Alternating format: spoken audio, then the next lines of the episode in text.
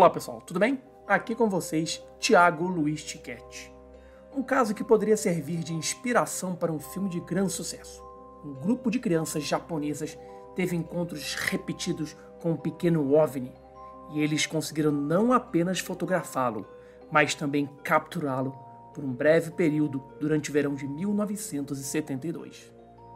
Os eventos começaram no dia 25 de agosto de 1972, na área conhecida como Kera, na cidade de Koshi, na ilha de Shikoku, no Japão. Na tarde daquele dia, um estudante de 13 anos de idade chamado Michio Seu estava voltando da escola para casa quando viu um objeto de metal que estava flutuando em um campo de arroz. Surpreso, assistiu enquanto o estranho dispositivo piscava para frente e para trás sobre o arrozal. O objeto voador parecia um chapéu prateado com fundo plano e borda estreita. A cúpula, curvada sobre a borda, era relativamente íngreme e uniforme. Michio mais tarde comparou os movimentos do objeto ao de um morcego fazendo curvas fechadas em busca de alimento. A curiosidade de Michio rapidamente superou o seu medo e ele começou a se aproximar do pequeno disco voador. Mas, antes que ele pudesse chegar muito perto do objeto, o artefato disparou um raio cegante contra o adolescente, fazendo o jovem fugir do local. Michio queria voltar até lá, mas não sozinho.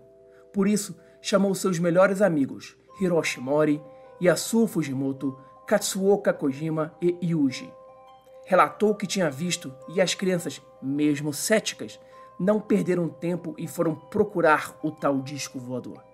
Por volta das 19 horas, a turma chegou ao campo de arroz e, para a surpresa de todos, o objeto surgiu novamente. Os adolescentes empolgados olharam para o OVNI que se movia no campo a cerca de 18 metros de onde estavam. Então, quando o sol se pôs no horizonte e a escuridão começou a surgir, o dispositivo começou a emitir uma luz pulsante multicolorida. Um dos jovens certamente pressionado pelos seus colegas, que queriam ver se ele era realmente corajoso, começou a perseguir o OVNI. Ao se aproximar do objeto, este emitiu um som ensurdecedor e começou a brilhar com uma tonalidade azulada. Os jovens apavorados correram para casa. O grupo voltou ao local no dia 4 de setembro, uma semana depois do primeiro encontro, e mais uma vez avistaram o OVNI, que dessa vez pairava a pouco mais de um metro acima do solo. Só que dessa vez, o aparato voador começou a brilhar e a se aproximar das crianças, fazendo-as se dispersar e mais uma vez recuar e fugir. Já em casa, os meninos recuperaram a sua coragem e decidiram pegar uma câmera fotográfica na esperança de finalmente fotografar aquele objeto desconhecido.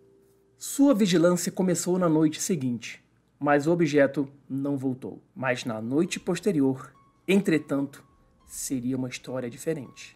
No dia 6 de setembro, a vigília das crianças foi recompensada quando avistaram um objeto caído no chão no meio do campo de arroz. Os adolescentes, agora munidos com uma câmera, decidiram tirar uma foto antes de aproximarem da nave caída. Assim que o flash foi disparado, o objeto no chão começou a girar e rapidamente se elevou no ar. Um dos meninos tirou outra foto logo após a sua subida. E o caso fica um pouco mais sombrio. O objeto emitiu uma luz ainda mais brilhante do que o flash antes de voltar a cair no chão. Ele girou, quase se enterrando no solo até parar de se mover. Neste momento, Hiroshi Mori moveu-se com cautela em direção ao disco voador parado. O menino pegou o objeto com as duas mãos e disse que sentiu algo se movendo por dentro. Em seguida, foi tirada uma foto de Hiroshi segurando o OVNI. Os meninos ficaram maravilhados com seu prêmio antes de Hiroshi embrulhá-lo em um saco plástico, colocá-lo em sua mochila e levá-lo para casa. Uma vez lá, os meninos mediram cautelosamente o objeto.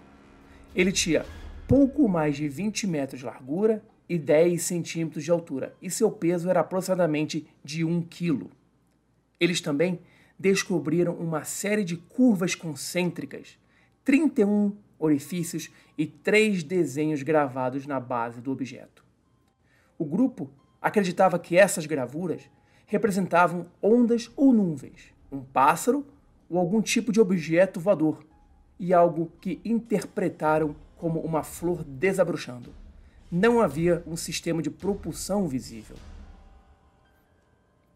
Após a inspeção, os meninos novamente embrulharam o objeto em um plástico e levaram seu achado para a casa de Yusuo Fujimoto.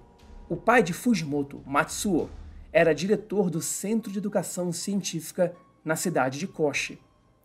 O Sr. Fujimoto fez um exame superficial do objeto, supondo que o achado não tivesse importância. Após ver o objeto, Sr. Fujimoto o colocou de volta na mochila de Mori. E a história fica ainda mais interessante. Para a surpresa de todos, o OVNI não estava mais dentro da mochila. Mas essa não seria a última vez que o objeto misterioso seria visto ou capturado. Nas duas semanas seguintes, o grupo de meninos afirmou ter visto o mesmo ou idêntico objeto em voo em pelo menos outras três oportunidades. O próprio Sr. Fujimoto também viu o objeto mais uma vez. O grupo ainda conseguiu capturá-lo uma segunda vez mas o objeto desapareceu novamente. Os meninos, então, tentando definir um padrão de aparecimento desse objeto, descobriram que o único fator comum a todos os avistamentos é que o OVNI aparecia em dias chuvosos. Eles supuseram então que o objeto temia a água.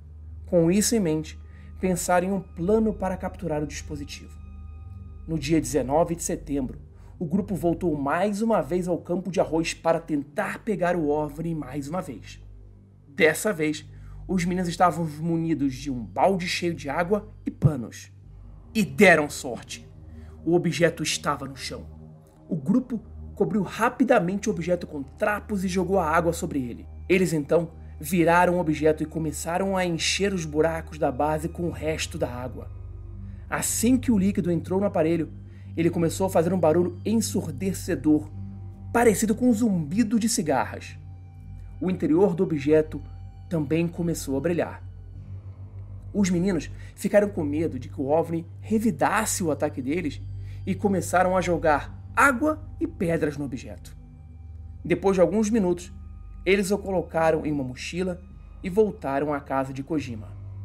Os jovens olharam pelos pequenos orifícios e perceberam o que pareciam ser vários mecanismos em miniatura e desenhos estranhos.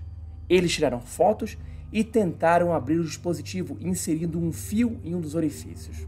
Eles viram o que chamaram de equipamento eletrônico complicado dentro do elemento, bem como um material viscoso não identificado.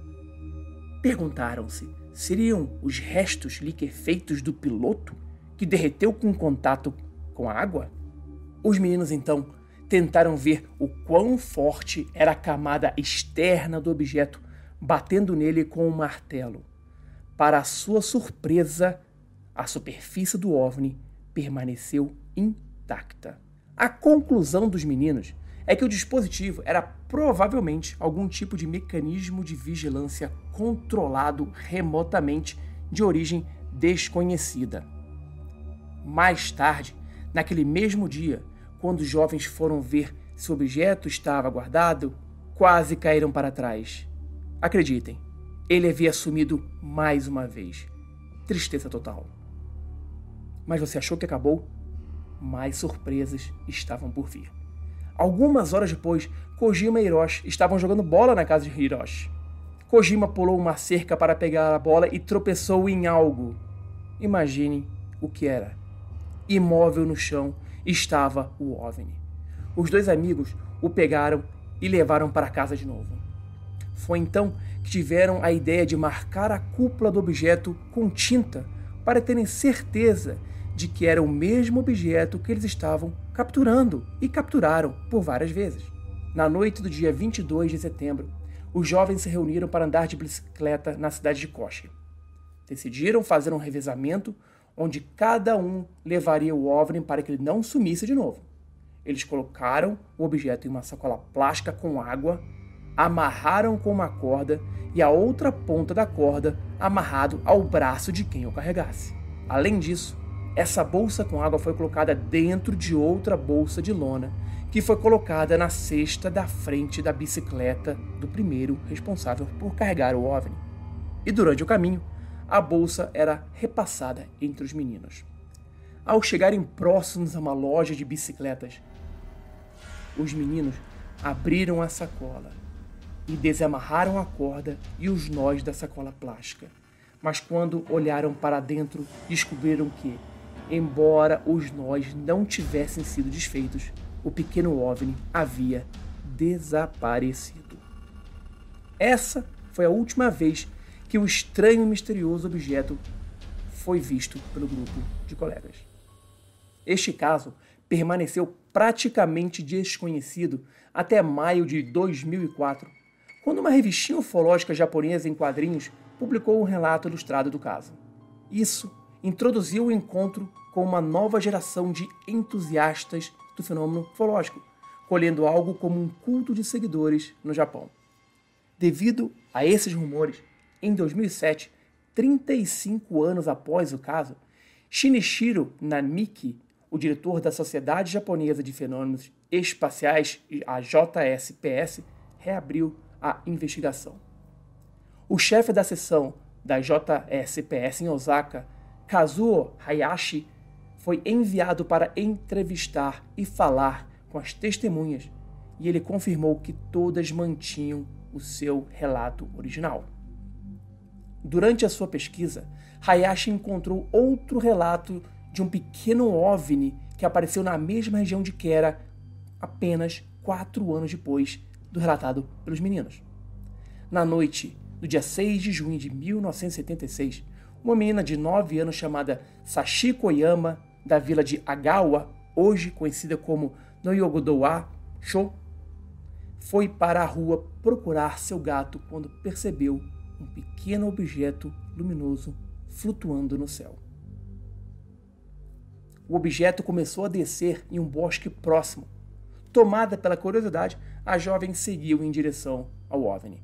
Foi então que o objeto supostamente bateu em uma árvore e silenciosamente pousou na calçada perto de seus pés e, neste momento, emitiu um assovio. Oyama descreveu o objeto como semelhante a um chapéu prateado com cerca de 17 centímetros de diâmetro, uma descrição familiar à dos meninos. A garota se inclinou e tocou no objeto, que ela afirmou estar coberto com uma substância viscosa que grudou em seu dedo. Assim como os jovens anos antes, Oyama de repente se viu dominada pelo medo. Ela se virou e correu para casa, mas quando olhou por cima do ombro, percebeu que o dispositivo havia começado a brilhar em amarelo mais uma vez. Oyama assistiu incrédula enquanto o OVNI voava, girava três vezes para a esquerda e depois disparava para o céu, desaparecendo de vista. Hayashi também confirmou que Oyama ainda mantinha sua história em 2007. Foi então que Hayashi estendeu a hipótese de que esses objetos voadores eram, na verdade, veículos interdimensionais que haviam se perdido temporariamente após cair em nosso domínio. Hayashi parecia satisfeito com sua teoria, mas como devemos pegar esse objeto misterioso que aparentemente brigou com as crianças japonesas em 1972 e 1976. E essas marcas incomuns na parte inferior do OVNI foram feitas para ser uma mensagem para a humanidade, como a gravada no disco dourado na Voyager 1 para outros habitantes de galáxias distantes? Era um OVNI no sentido clássico de um veículo interestelar ou interdimensional? Nem é preciso dizer que os padrões tecnológicos de 1970 e até mesmo nos dias atuais, um objeto tão não aerodinâmico como este não poderia ter sido capaz de manobras tão precisas ou rápidas como lhe são atribuídas. Se analisarmos seu comportamento, este dispositivo voa com precisão aparente, apesar de, aparentemente, nenhum dispositivo de propulsão reconhecível foi visto dentro desse objeto. O OVNI parecia ser capaz de manobras evasivas e até mostra o desejo de se defender usando luzes brilhantes e ruídos altos. Como qualquer ser vivo, essa máquina resistiu a todas as tentativas dos adolescentes de aprisioná-la. Nada do que foi dito é prova de que as ações da coisa fossem um exemplo de vida inteligente. Mas a ideia é intrigante, não é? Talvez estejamos lidando aqui com um dispositivo de vigilância não terrestre, uma espécie de drone alienígena. Talvez alguma entidade com tecnologia desconhecida o tenha enviado de outro mundo, ou tempo, ou dimensão, ou mesmo das profundezas do oceano para observar ou espiar a raça humana. E você? O que você acha? Deixe seus comentários, curta este canal e compartilhe com seus amigos.